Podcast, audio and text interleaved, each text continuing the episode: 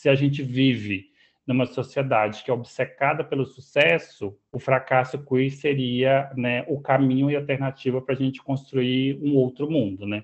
Esse é o Cultura Transviada, o podcast do Instituto Sal Diversidade sobre cultura, diversidade e artistas LGBTQIA+.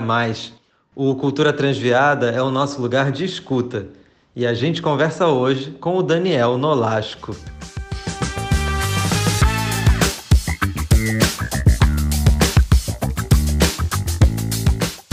Olá, está começando mais um Cultura Transviada. Bem-vindos, bem-vindas, bem-vindos. Eu sou o Pedro Neves, falo aqui do Rio de Janeiro e dou as boas-vindas para minha amiga Vivian Avelino Silva. Olá, Vivi. E aí, Pedro, como você está? Tudo bem, feliz aqui com a nossa temporada, né, que está se encaminhando aqui do Cultura Transviada. É, estamos nas redes, arroba Cultura Transviada, sigam, comentem, tem um conteúdo bacana, e sigam também o arroba também com conteúdo muito interessante e com uma temporada aí que está no ar, com, com Vivian e Mário apresentando. E hoje a gente recebe o Daniel Nolasco, que já dou aqui o meu oi. Olá, Daniel, bem-vindo. Olá, é, primeiro eu quero só começar aqui agradecendo pelo convite, pela oportunidade de, da conversa. Eu fiquei muito feliz quando vocês me chamaram para poder participar do, do podcast. Ah, e a gente que fica feliz também. Porque... Verdade, a alegria é nossa, viu, Daniel? É, muito, muito feliz de ver, ver o trabalho chegando, assim, é muito, muito gostoso. Daniel, a gente sempre começa aqui pedindo para que o nosso convidado se apresente, então queria começar te perguntando quem é o Daniel Nolasco, ou quem é o Daniel hoje? Bom, eu sou de Catalão, né, que é uma cidade, sou goiano, né, de Catalão, que é uma cidade que fica bem no, no sul do estado ali de Goiás, né? É uma cidade um pouco isolada, assim, ela é distante de Goiânia, distante de Brasília também, né, que é uma outra referência de centro urbano, assim, que a gente tem lá, lá, lá no centro-oeste. Eu sou formado em História, eu fiz História na Federal de Goiás, no campus lá de Catalão, e sou formado em cinema pela Federal Fluminense de Niterói, né, do, no, do Rio de Janeiro.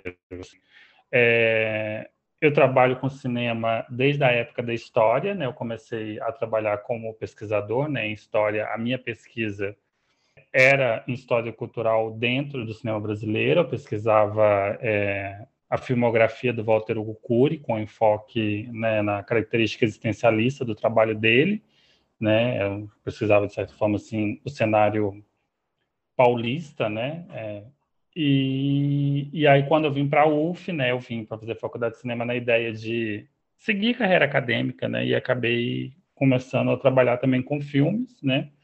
E, e é isso. A gente se apresenta é muito complicado. Ah, mas tudo bem, já, já é para a gente iniciar aqui a conversa. E a gente vai falar bastante também do Vento Seco, que é o filme que você acabou de lançar aqui no Brasil, né? Teve uma, uma carreira aí por festivais e a gente vai falar melhor sobre ele mais para frente. Mas para começar falando sobre o Vento Seco, queria que você contasse para a gente o que é o Vento Seco, é, para quem ainda não assistiu, tentar dar um resumo aí sem spoilers, claro, mas explicando um pouquinho o que é o filme para que a gente possa começar a falar sobre ele. E antes de tudo, quero falar, gosto muito do filme e acho que é muito é muito corajoso lançar esse filme no Brasil de hoje, no mundo de hoje, tão tão conservador e tão opressor. Você ter uma obra como O Vento Seco chegando, né, aos cinemas, ao streaming, eu acho incrível assim. Mas queria entender um pouco o início desse processo. Queria que você contasse um pouco a história do filme e contasse como foi o início desse processo de criação. Uhum. Bom, O Vento Seco é o meu primeiro longa-metragem de ficção, né? Eu já tinha feito dois é, longas é, docs, né? E O Vento Seco foi o primeiro de ficção. Ele é um projeto que ele foi iniciado em 2000, ai gente, 2016, eu acho. Né? Iniciado, tipo assim, a ideia surgiu em 2016, né? E, e ele foi filmado em 2019, né? E está sendo lançado agora comercialmente na sala de cinema esse ano aqui no Brasil, né? Ele estreou o ano passado no Festival de Berlim, né? E só agora que a gente está conseguindo lançar nas salas comerciais de cinema, né? Aqui no Brasil. É, ele é um filme é, que se passa em catalão, né? É um filme que nasceu muito de uma vontade minha de falar sobre as vivências LGBTs e queers é, de pessoas que vivem fora dos centros urbanos, né, que vivem em cidades do interior, né, porque foi uma coisa que eu percebi quando eu vim para o Rio, assim, né, porque eu tive um, uma experiência, assim, eu passei minha vida toda até os 26 anos em Catalão, né, eu acho que centro urbano para mim era Uberlândia, que é a, a cidade mais próxima lá de Catalão, que é o Triângulo Mineiro, que tudo bem, é a segunda maior cidade de Minas, mas é uma cidade de 600 mil habitantes, né?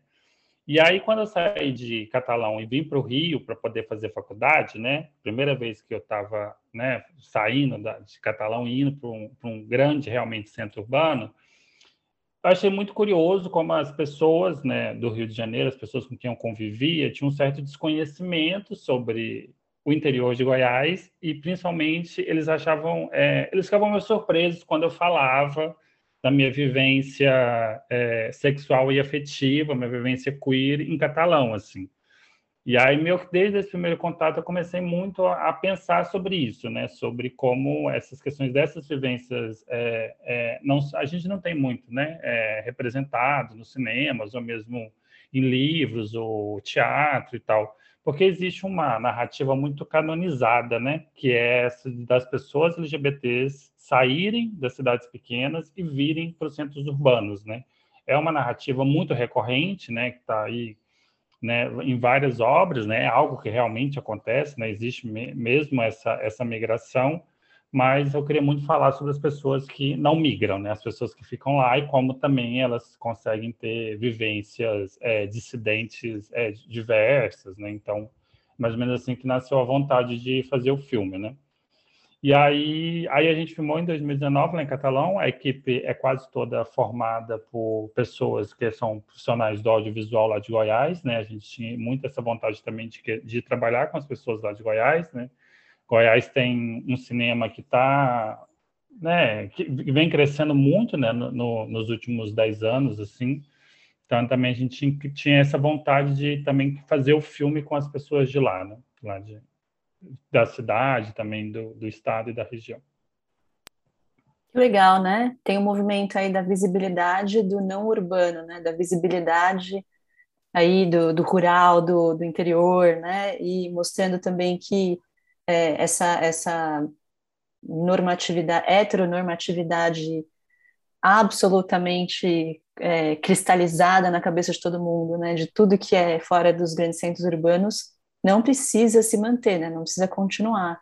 É legal que você coloca a galera de Goiás na equipe, assim como, né, todo mundo tem tentado inserir aí toda a diversidade numa série de atividades é, mostrando que todo mundo pode existir, né? Tirando, tirando essas pessoas da invisibilidade também. Sim, sim. É essa visão romantizada que às vezes nós, que, né, que somos dos, que moramos nos grandes centros urbanos, que a gente tem no interior da roça e não imagina é, nem que exista uma vivência queer, né, no, no, interior, né?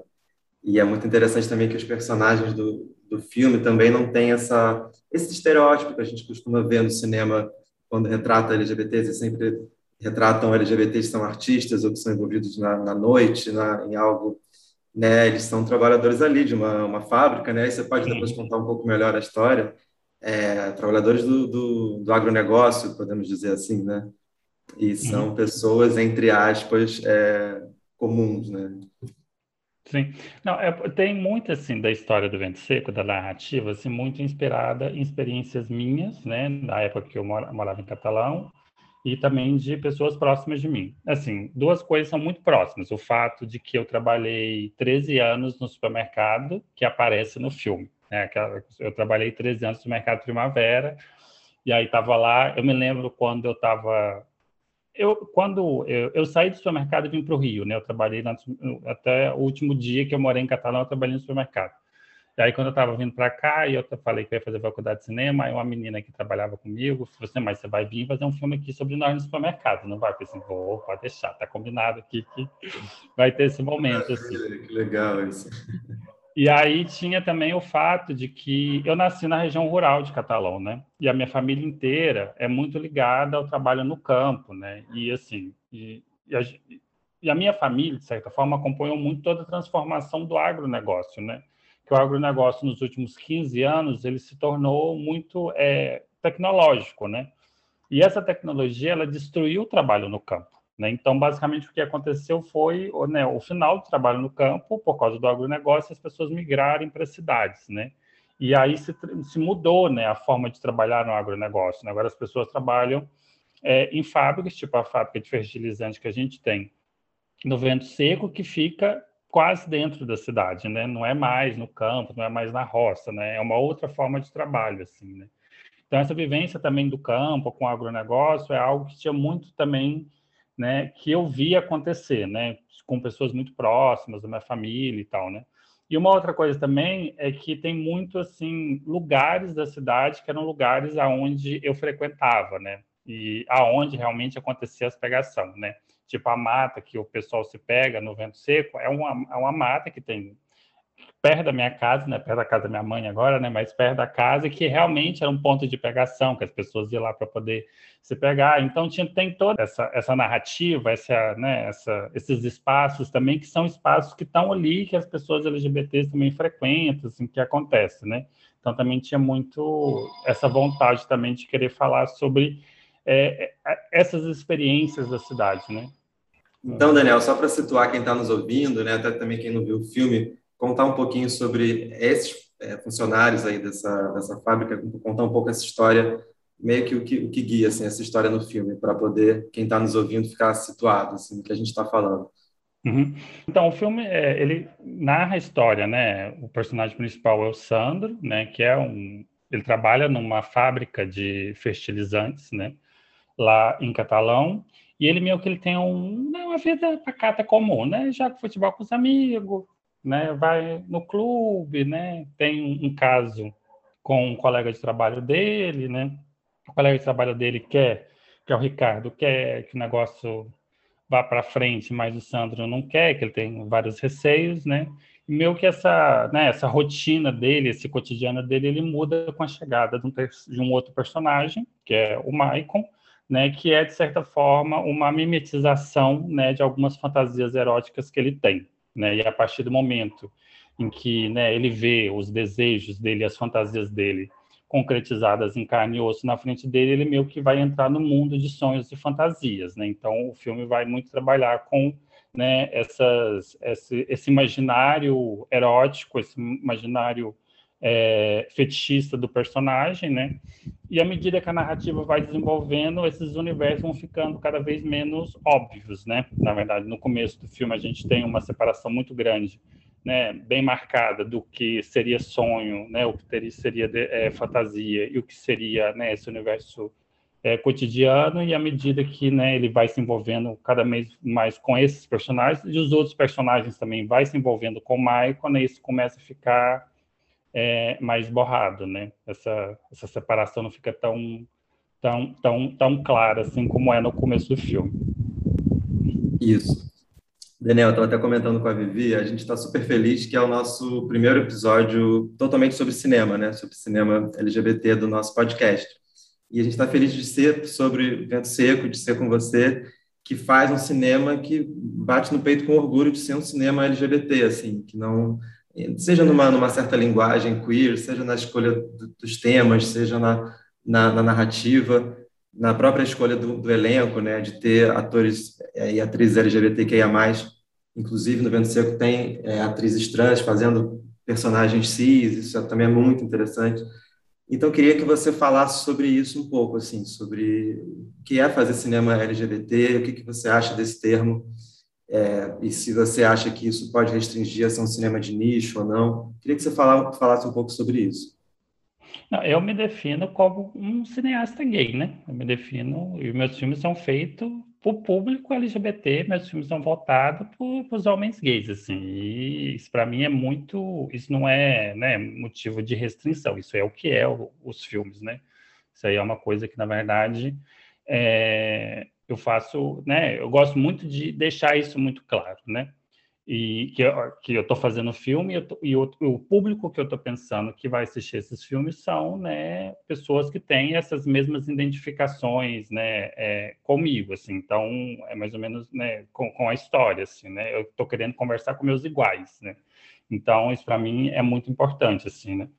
E, e eu não acho que nenhum ponto que seja uma forma de, de, de limitação ou, ou, né, de redução, porque eu não acho que você ser, é, fazer um cinema LGBT, você está fazendo um cinema que seja menor, sabe? Eu acho que, né, não, passa por aí nessa questão, né? Eu não acho que você está fazendo um cinema é, que faz, tem um diálogo muito forte com uma estética queer, por exemplo, né?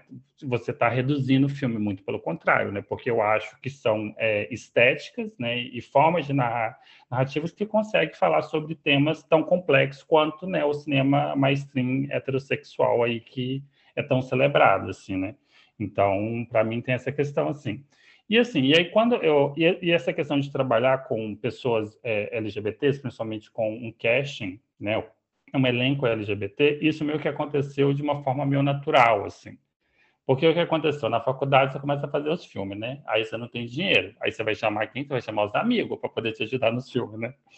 E os amigos que eu tinha era tudo né, LGBT, né? E acabou que foi isso. Aí eu fui fazer os filmes quando né, eu percebi, eu só tinha, né? Depois de ter feito acho que cinco ou seis curas, eu percebi que só tinha trabalhado com elenco que era LGBT, né?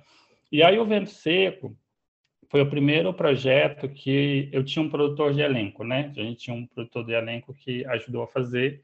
E aí isso foi um, uma coisa que a gente colocou, né? Eu falei assim, olha, eu quero que todo elenco seja pessoas LGBTs. Né? Isso foi uma coisa que a gente colocou no cast, assim, isso foi uma escolha mesmo nossa, né?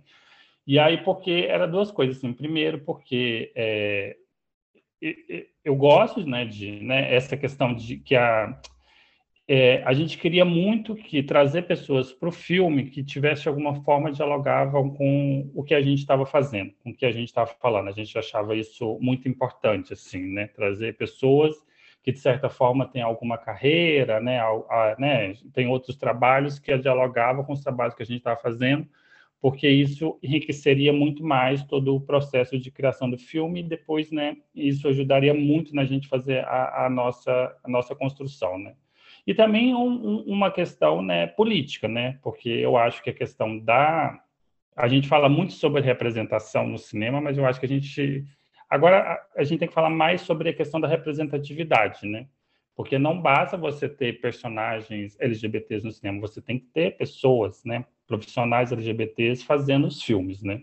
Então, também tinha essa questão da representatividade, né? Quem são as pessoas que têm né, o controle criativo, quem são né, as pessoas que têm tomam decisões dentro dessas obras. Né? Então, para a gente era muito importante né, que a gente tivesse tanto um elenco totalmente LGBT e uma equipe também que fosse totalmente LGBT. Né? Isso era uma coisa que era importante para a gente, essa questão também da importância que a gente vê, para além da representação, a representatividade dentro do, do cinema, né, do audiovisual no geral.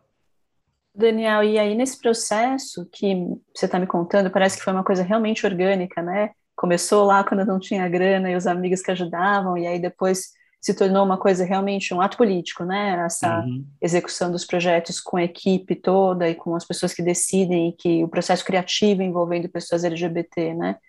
Você teve alguma uhum. resistência nesse processo de pessoas cis hétero falando, pô, mas que absurdo você querer fazer desse jeito? Ou então não, por exemplo, lá em Catalão, né? Então você uhum. fez um, um filme na sua cidade, mostrando lugares onde você passou sua vida ali, né? Houve resistência? Não, não, te, não teve. As, é, duas coisas que eu acho que é, não teve nem por parte né, das pessoas, né, e por parte da cidade. Primeiro é que Catalão, assim, não é o primeiro filme que eu filmei em Catalão, né? Eu já tinha filmado alguns curtas, é, uma parte do documentário do Um Paulistas é filmado em Catalão, né, na, na região rural onde eu nasci uma parte do Miscelere, que é uma parte ficcional, apesar do filme ser sobre a comunidade fetichista de São Paulo, mas parte do filme é filmada em catalão, a gente tem uma parte ficcional que é filmada em catalão. Então, eu já vinha fazendo alguns trabalhos na cidade, né? E nisso a gente acaba fazendo algumas parcerias, né? Que a gente se estabeleceu no vento seco, assim. E uma coisa também que tem sobre a questão de filmar em Catalão é que Catalão é uma cidade muito pequena e é muito aquilo de é, ser uma comunidade, né? E a minha família, assim, e o meu, né, principalmente o meu avô, né, ele tem uma ligação muito forte com algumas pessoas dentro da cidade, né? Então, né, a gente teve alguns apoios na cidade, que na verdade foi meu avô que conseguiu, né? Meu avô foi com a gente, comigo e com a Lidiana, conversar com as pessoas para a gente poder, por exemplo, conseguir filmar dentro da festa da pecuária, né? Então, tá, teve esse apoio, assim, é, a minha família também sempre me incentivou muito, ela, né, minha família toda trabalhou no Vento Seco, né, a minha mãe, ela fez, né, ela foi, ela fez a comida e ela é, aparece, faz uma participação dentro do filme, figuração estão todos os meus primos, né, então tem essa coisa, assim, né, desse que, que no final das contas foi um filme familiar quase assim, né? Então o fato, né, e assim, eu tenho uma, eu sou uma família grande, né? Então a gente tinha muito assim esse apoio de todo mundo e ninguém questionava o que a gente estava fazendo. É tipo assim, é o filme do Daniel, né? Vamos lá ajudar, vamos lá fazer, vamos fazer acontecer, o que, que ele precisa. Sim, então, sim, é... ali, né? Porque é, é, eu imagino que uma família, uma família grande, a maioria deve ser de fora dessa bolha que você está falando é, a qual, da, da, qual o filme é destinado, né? Da, da é. nossa LGBT. Então você já tem ali um primeiro público de fora da bolha, que é a família, né? Que é a família, então, né? Como e, é que isso funcionava? Assim? É, e era isso, assim. Então, assim, era o filme do Daniel, vamos lá fazer. Então, não tinha muito questionamento, assim, vamos lá ajudar, né, poder fazer. E sobre a questão né, das pessoas que trabalhavam no filme, né, as, né, coisas mais técnicas e tal, e pessoas né, que não eram de Catalão, eram de outras cidades, assim, também nunca teve nenhum, nenhum questionamento. Assim, todo mundo entendeu muito a ideia e a proposta, sabe? Então, né, gente que quando chegava é, Sim, pessoas que eu acho que não concordariam com essa ideia, com essa proposta, nem aceitaram os convites, assim, sabe? Então, acho que teve essa coisa também da gente ter uma equipe que acreditava muito no projeto, né? Acreditava muito na proposta que era o projeto, né? Então, então tipo, fazer o Vento Seco foi relativamente tranquilo, né? A gente não teve nenhuma questão, assim, né? E, de, você está contando no processo, né, de, de produção, de filmagem, mas e depois do filme pronto? Como é que foi a reação dessa família, dessa comunidade aí em catalão com o filme pronto. Uhum. Então, o filme foi distribuído via WhatsApp em catalão, né? Ah, Gente! alguém baixou o, baixou o filme, né, e botou no, no, no, link do Drive e começou a espalhar pelos grupos de WhatsApp da cidade e tal. Tipo assim, a cidade quase, quase toda viu, assim, tudo.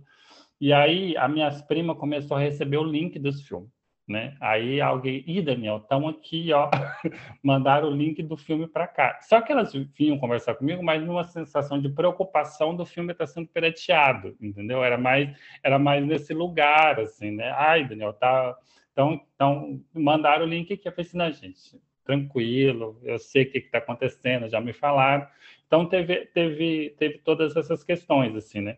Aí a gente teve múltiplas reações, né, com relação ao filme e tal, né? A gente, mas a gente não teve, né?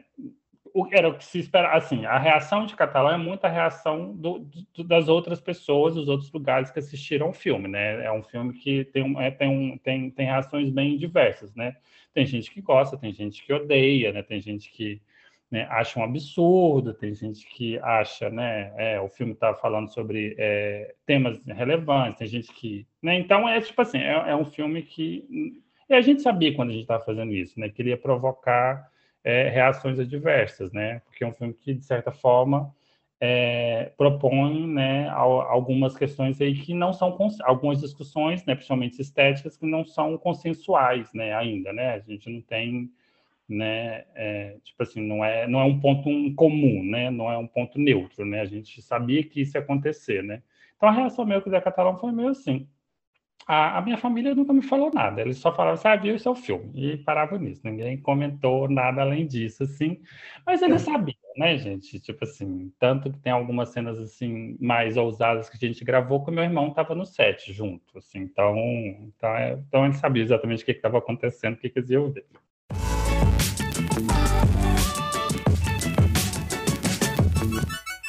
E o Cultura Transviada está conversando hoje com o Daniel Nolasco, Daniel, vamos seguir aqui o nosso papo sobre cinema, sobre evento seco e sobre as comunidades LGBTQIA+. É, Daniel, a gente está falando bastante do filme e a gente começou falando sobre isso, sobre como é corajoso lançar esse filme no, nos dias de hoje, assim, né, no Brasil de hoje. uhum. é, que para quem produz cultura e quem produz audiovisual está cada vez mais é, impossível é, desenvolver um projeto com esse tema, com, com essa linguagem, assim. É, imagino que até esse filme é, seja um projeto mais antigo, mas queria entender assim como foi lançar ele hoje, assim, nesse, nesse Brasil, nessa espiral conservadora que a gente vive hoje, assim. Uhum. Bom, o, o projeto do Vento Seco foi financiado no, com o último, o último edital do Prodecine 5, que era um edital, uma linha da, do FSA que era voltada especificamente para pesquisa de linguagem, né? E, ele foi o último, assim, e quem acabou com o Prodecine 5 foi o Temer ainda. Foi o primeiro edital que o Temer acabou quando né, ele assumiu a Ancine, foi a linha do Prodecine 5.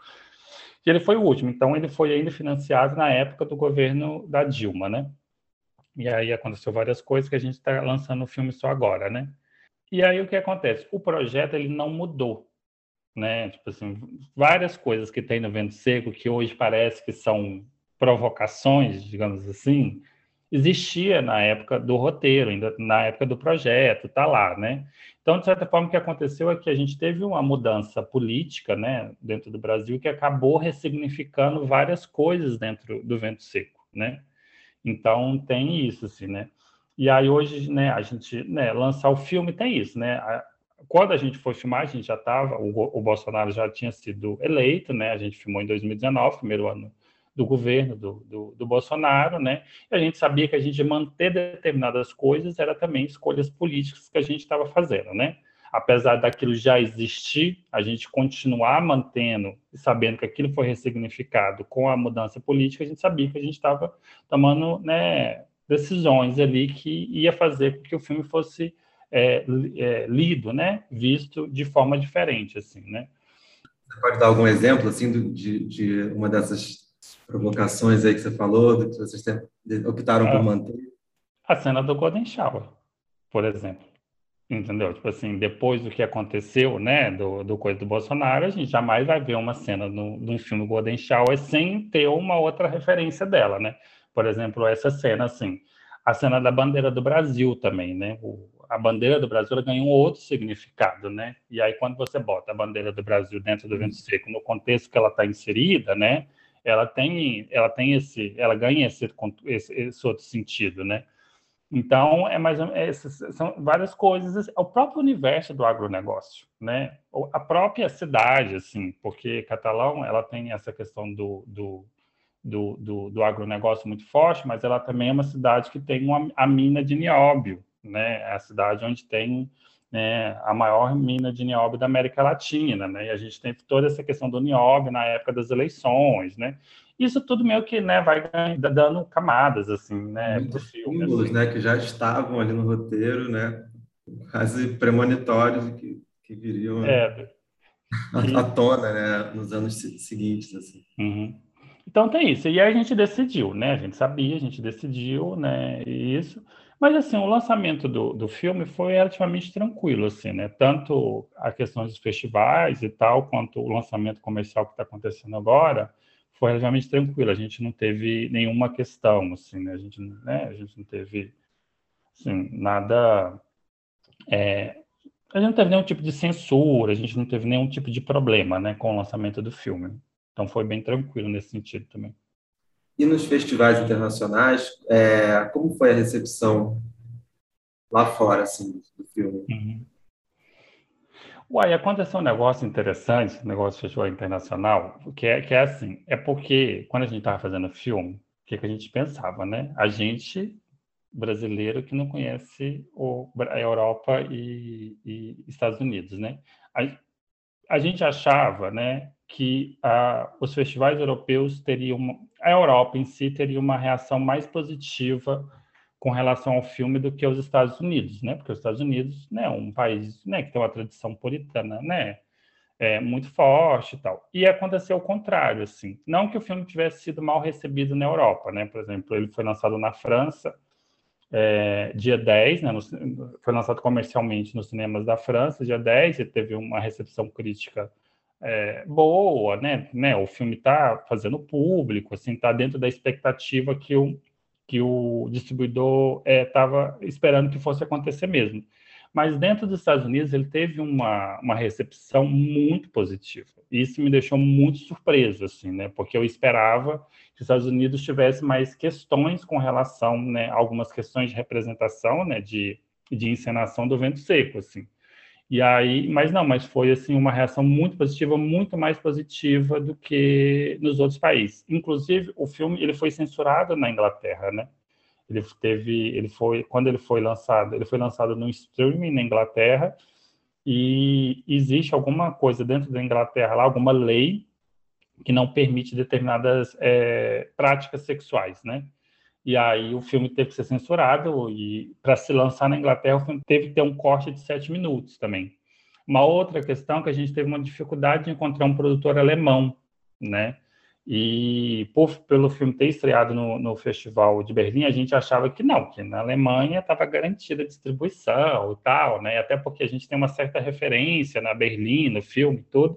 A gente achou que, né, né, ah, pensa em comunidade LEDER e comunidade BDSM, né? A Alemanha vem na frente antes de outros países, né? E não, e não aconteceu. A gente teve uma dificuldade muito grande de conseguir distribuidor na Alemanha, a gente conseguiu, né, a distribuição lá, mas vários distribuidores falavam que só distribuía o filme se pudesse fazer cortes, né? E aí, na verdade, o, o, a gente não aceitou porque era uma questão moral, não era questão legal como era na Inglaterra, né? E aí a gente não aceitou e tal. Né? E nos Estados Unidos, não. A gente não teve nenhuma questão, nem, inclusive, essa cópia é, cortada da Inglaterra, ela também foi distribuída nos Estados Unidos, e você vê que as pessoas sempre reclamam da cópia cortada e tal, então tem essa questão, assim. Então, mais ou menos, foi, assim, foi a surpresa que a gente teve, assim, foi essa recepção do filme lá nos Estados Unidos. Surpreendente mesmo, assim, né? E, ao mesmo tempo, a gente entender que é um, um movimento mundial, às vezes, né? É, conservadorismo, assim. É, só de curiosidade, esses cortes seriam, é, sem, sem dar spoilers do filme, claro, assim, mas é, são mais em relação às cenas de, de, de sexo explícito ou tem alguma coisa... Nem, eu não sei. Você acredita que até hoje eu não vi esse corte? Mas, assim, pelo que eu entendi, não necessariamente são cenas, é, são explícitos. Assim, pelo que eu entendi, pelo que me explicaram, né? Tipo assim, porque assim, a gente vai cortar porque esse tipo, esse tipo de prática sexual, sexual não é permitida. Em, e assim, não é permitida em streaming. Se o filme fosse lançado no cinema, podia. Não pode dentro do streaming. É uma lei do VOD de lá. Tanto que na Inglaterra eles lançaram um DVD que é a versão sem cortes, a versão sem censura. É uma, coi é uma coisa muito específica, assim.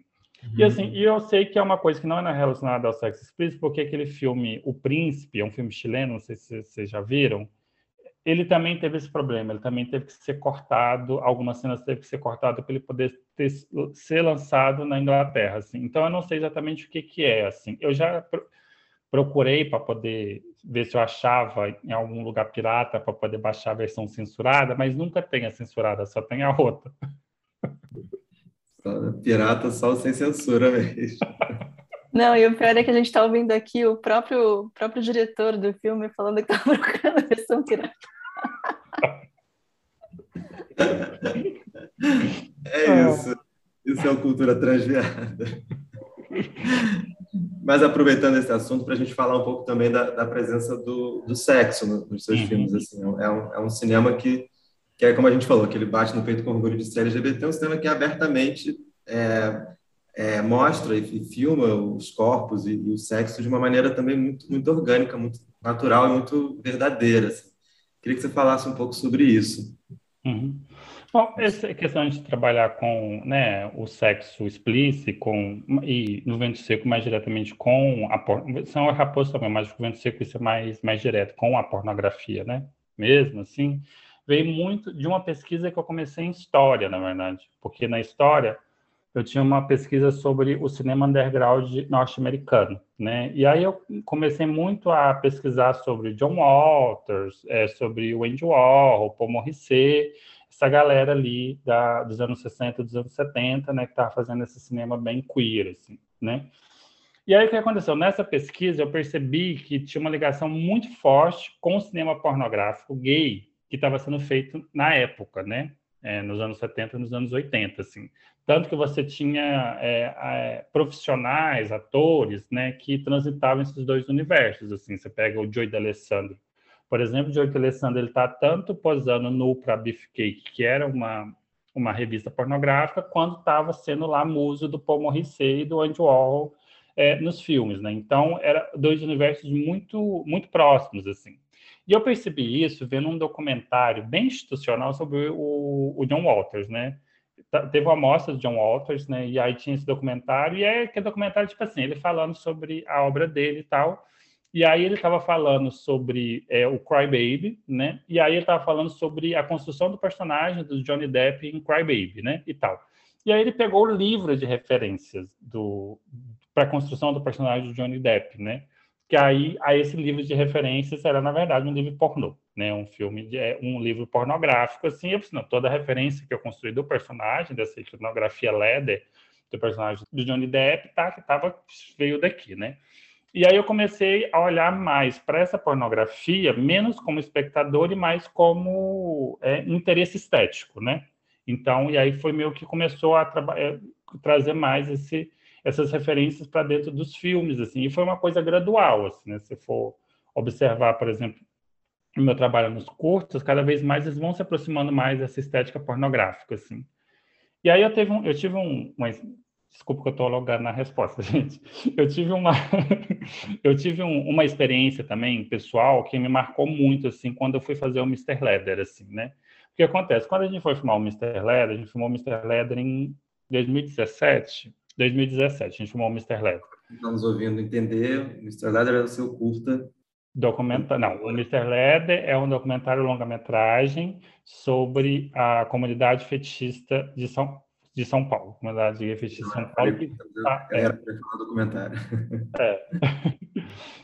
E aí, quando fui filmar o Mr. Leather, a gente já ia fazer o vento seco, no sentido a gente já tinha já tinha saído o resultado do edital, a gente estava com dinheiro e a gente estava esperando coisas legais também, porque tinha uma questão que o vento seco tinha que ser filmado durante um período específico, né? Que a gente tinha que pegar tanto o período da seca quanto também da festa da pecuária, que a gente queria filmar na festa e tal.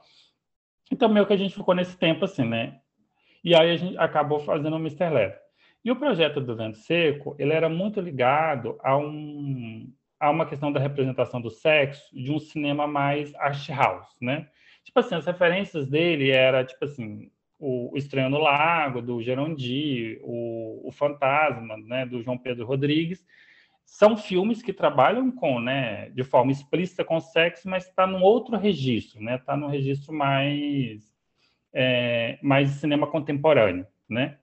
E aí, quando eu fui filmar o Mr. Leather, um dos personagens do Mr. Leather, que era um dos concorrentes do, do, do, ao, concurso, né? O concurso do Mr. Leather é muito uma lógica também do concurso de Miss, assim, é muito parecido, assim, né? Era o que é o, era o Rodrigo de Biasi, que ele performava um personagem dentro da comunidade Leather, que era o Coque, né? Que era, por sua vez, uma, uma aproximação de um personagem muito famoso do quadrinhos do Tom O'Philland, né? E o, e o DiBiase, ele fez uma, uma, uma, outra apropriação que era, ele era o coque, só que era um coque como sendo um ator pornô da Coach Studio, né, que é um estúdio pornográfico americano, que é muito, fez muito sucesso na década de 90, que tem muito essa questão né, do, dos corpos hipermusculosos, né, da hipermasculinidade. Né? E aí o que acontece? Esse personagem, o coque, dentro da comunidade Leather, causava um certo ruído, assim, né? Porque era tipo assim, era um personagem em que tinha essa questão, né, do erotismo muito forte, né? E todo mundo se sentia atraído por ele, mas ao mesmo tempo, quando se falava dele se tornar o Mr. Leather, se tornar o representante da comunidade Leather, tinha várias pessoas que falavam, não, peraí, gente, como é que a gente vai eleger, né, um, um personagem pornô como representante da comunidade Leather? Isso era muito doido, porque a comunidade LEDA, que você for pensar, a base dela é a pornografia, que é os quadrinhos do Tom O'Philland, né? Então ele causava esse ruído muito grande. Eu percebi o quanto a pornografia, quando é a pornografia mesmo, de forma direta, ela causava esses sentimentos meio contraditórios na galera, entendeu? E aí o que aconteceu? Eu mudei as referências do Vento Seco. Né? Então, veio a gente trabalhar com essa referência desse cinema é, mais art house, eu trouxe mais, é, a gente trouxe mais a questão da pornografia mesmo, principalmente essa pornografia é, que a gente fala que é pornografia vintage, né, norte-americana dos anos 70 e 80, né? Então, que teve esse processo, assim, é, durante né, a preparação do Vento Seco. Nossa, desculpa, gente, eu falei demais. Imagina, a gente diz que aqui é o nosso lugar de escuta. Então, tá aqui para falar e a gente para ouvir.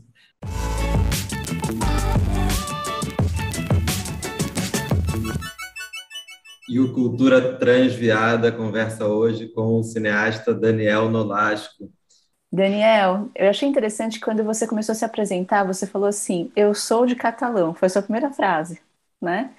Porque uhum. eu acho que uhum. isso realmente na tua história e na sua construção é muito importante, né? Normalmente as pessoas começam se apresentando: Eu sou jornalista, ou eu sou médico, eu, né? Começa pela profissão, que é uma coisa, né, da nossa do nosso direcionamento de vida adulta, assim, do que a gente tem que ser, né? Mas você começou contando que você é de catalão, né? E você filma essencialmente, né, em catalão.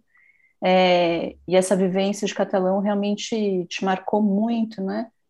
Agora, como é que foi crescer sendo LGBT em catalão? Então, eu tive uma infância particularmente tranquila, assim, né? Por causa eu acho que é duas coisas, assim. Primeiro, é o fato da minha infância ter sido basicamente na roça, né? Então, eu, eu convivia com, com os meus parentes, com os meus primos, né? E a gente era um grupo de quatro primos que eram muito próximos, assim, era eu, meu irmão e mais dois outros primos, assim.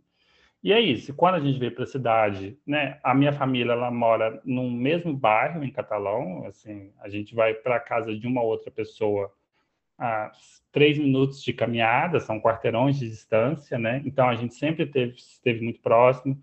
Quando a gente começou a ir para a escola, a gente sempre ia para a escola junto, né? Então teve teve todo teve essa questão de, de, de eu crescer nesse grupo de, de primos e tal e tudo, que eu acho que me ajudou muito, assim, né? Porque nunca era só eu, né? Era eu, mais meu irmão e mais meus dois, dois primos, né? Não, não tinham, né? Eu sempre pude contar com eles, assim, né?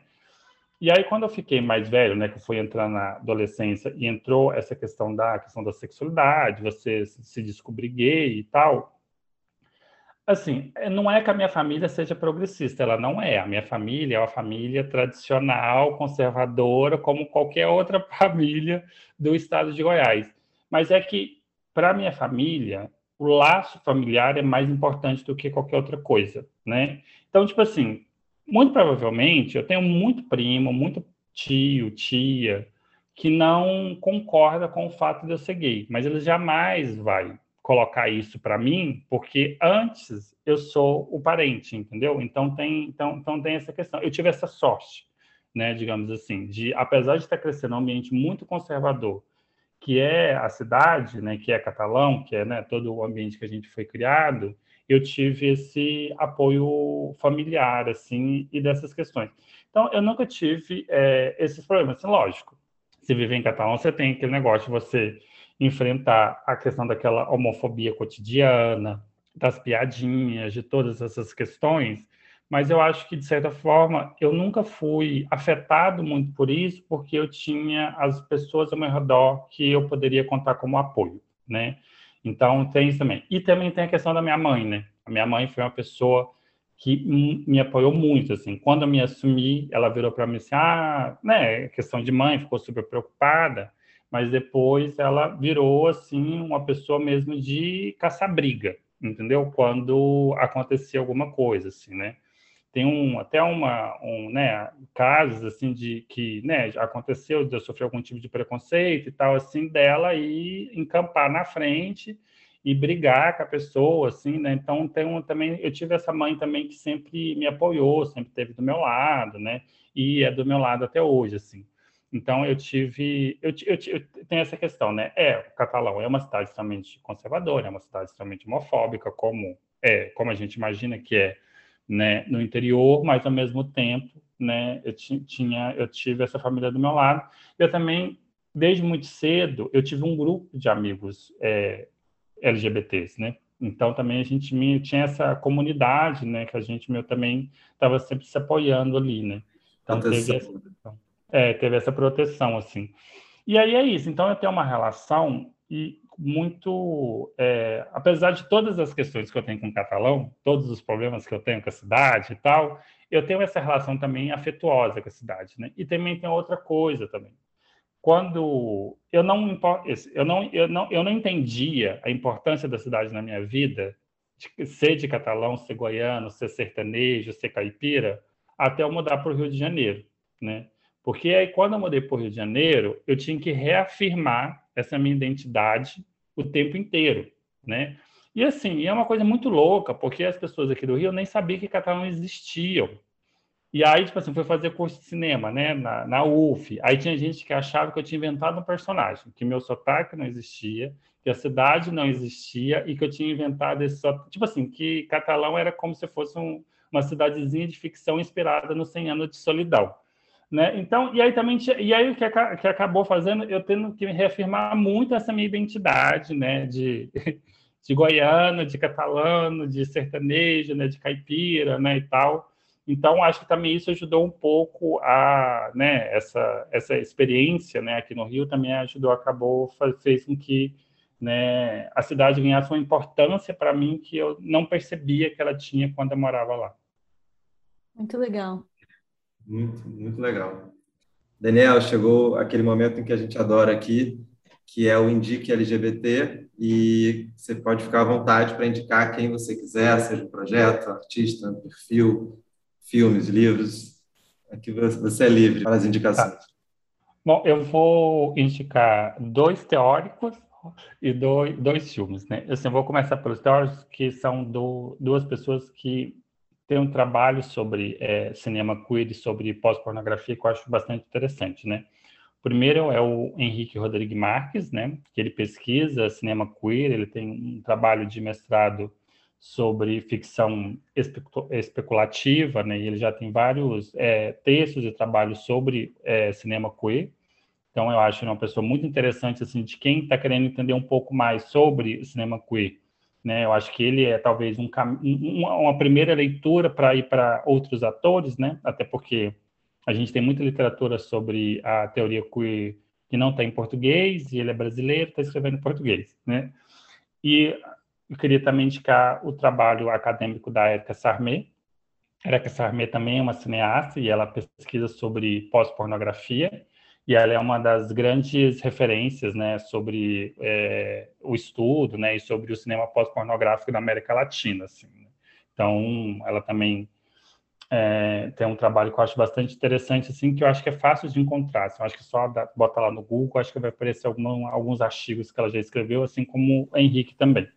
E aí eu queria indicar dois filmes, assim. Um é um filme pós-pornográfico, que é As Filhas do Fogo, da Albertina Cariri, Carrini, eu nunca sei, nunca sei pronunciar o sobrenome, mas é Albertina Carrini, que é um filme argentino que teve distribuição no Brasil, ele foi distribuído pela Vitrine Filmes, é um filme de fácil acesso, assim, eu acho que está no Now, assim, é um filme que você consegue é, acessar ele com facilidade, e o outro é um filme é, francês, né, que chama Os Garotos Selvagens, né, do Bertrand Nandico, né, que é um filme é, queer, assim, que tem um, uma proposta estética que eu acho, assim, fascinante, assim, para mim foi um dos melhores filmes que eu vi recentemente, nos últimos anos, assim, esse Os Garotos Selvagens.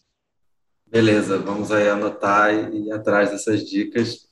Daniel, eu ia te perguntar também, aproveitando que você estava falando um pouco disso, das suas referências, porque nas indicações né, você fala, falou de algumas coisas, mas queria que você falasse também um pouco das suas referências de repente lá atrás, quando você começou a, a, pensar em ser um diretor, do seu início ali, até na, na, na universidade, que, quais são as grandes referências assim para você em cinema e principalmente no, no cinema queer, no cinema LGBT? Uhum. Assim, prime... acho que a minha primeira grande referência, e aí não é nem no cinema, né? É na literatura, que é o João Silvério Trevisan, né? Principalmente o Devassos no Paraíso, assim.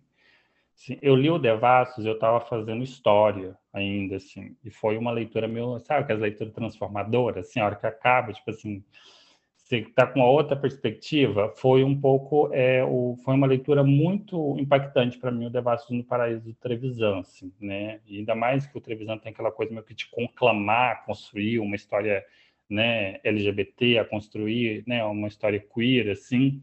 Então foi um, e é um trabalho e é um texto assim que que, que ainda está tá em mim, assim, né? De vez em quando eu, eu, eu, me pego ainda relendo algumas coisas, assim.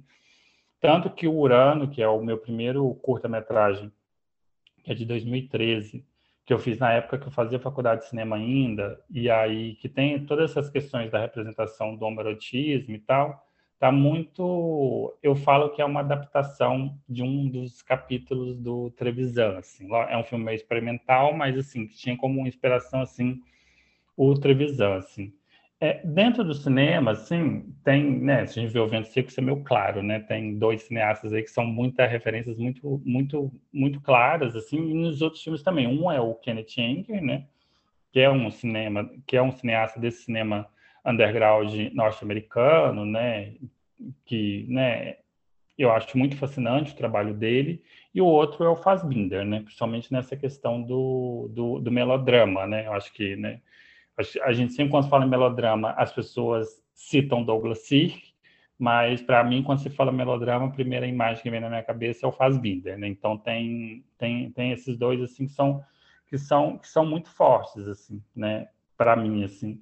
E recentemente, né, eu tô meio que descobrindo o cinema do Rogério Sganzella, assim, né? Porque eu comecei a perceber assim um potencial muito queer né, muito, né, uma certa ideia do, de um certo desbunde, né, no cinema dos Ganzella, principalmente o Copacabana Monamur, assim, que tem essa questão de uma sexualidade completamente fluida, né, então, assim, também que eu, que eu acho, assim, bastante interessante, assim. Daniel, para a gente encerrar aqui, o podcast chama Cultura Transviada, e a gente sempre encerra perguntando o que é ser transviado para você? Uai, eu acho que ser transviado é a dissidência não assimilada, né? Eu acho que é né, a alternativa, né? Eu acho que é o, né, o, o outro lugar, assim. Eu acho que se a gente for pensar dentro de uma perspectiva queer, né? Eu acho que está muito... Transviado está muito ligado ao fracasso, né? E eu acho que aí é o fracasso naquele, naquela coisa que o Jack Halberstein coloca, né? Como, né? Se a gente vive numa sociedade que é obcecada pelo sucesso, o fracasso queer seria né, o caminho e alternativa para a gente construir um outro mundo, né? Então, eu acho que está muito nesse lugar, assim. Maravilha. E a gente conversou hoje com Daniel Nolasco sobre cinema, sobre cinema LGBT e sobre o Vento Seco. Daniel, só dá o um serviço para a gente, para quem quiser assistir o Vento Seco, ele está numa plataforma. Isso para quem, para quem quiser te encontrar nas redes também, Daniel, das dicas. Bom, eu, tô, eu tenho o Instagram, assim, a, apesar de eu não ter postagem no Instagram, gente, eu sou super ativo no Instagram. Mandar mensagem, eu tô lá e tal, mas é porque eu não sei ainda é, publicar coisas em rede social. Eu nunca aprendi isso, né? Mas Ixi, eu tô lá... Daniel é cringe. É cringe. Sabe, tipo assim, eu não, eu, eu, não sei, tipo assim, ver uma foto, ah, isso aqui ficaria legal no Instagram, por exemplo. Eu não sei fazer isso, assim, sabe? Eu não, eu não... Mas assim, mas eu tô lá no Instagram, né? E assim. Eu... que tem um apuro estético incrível. então, mas eu tô lá no Instagram, é Daniel underline Nolasco 1. Eu sempre tô lá, me achar lá. É, coisa... eu, o Facebook eu tenho, mas eu não uso o Facebook, assim, eu dei uma ah, gente, Facebook tornou um lugar meio complicado, eu acho. Eu acabei afastando um pouco do Facebook. É, o filme ele está disponível é, na sala Maniva, né? Também é só entrar no, no, Instagram do filme, que é Vento Seco, né? E aí tem lá o link que você a gente acessa o filme na sala Maniva. Ele fica lá até dia 5. E aí depois do dia 5, dia 5 de setembro, ele vai entrar no Telecine, aí ele vai entrar no streaming do Telecine. Mas é onde vocês conseguem achar lá. No Telecine Play, né? É, no Telecine Play. Beleza. Hum. É um prazer conversar com você. Obrigado. Estamos às ordens aqui sempre que quiser falar com a gente. Prazer te conhecer, viu, Daniel? Gostei ah, muito de conhecer seu trabalho. Parabéns pelo trabalho. Espero que seja o maior sucesso e que os próximos filmes também tenham essa repercussão super positiva aí. A gente precisa de transviadagem na vida. Sim, vamos ficar de olho, assistam o Vento Seco, é realmente uma obra muito interessante e transformadora, assim. Obrigado, Daniel, obrigado por esse filme, obrigado pela conversa e até semana que vem. Eu que agradeço, gente. Tchau, todo mundo. Um abraço.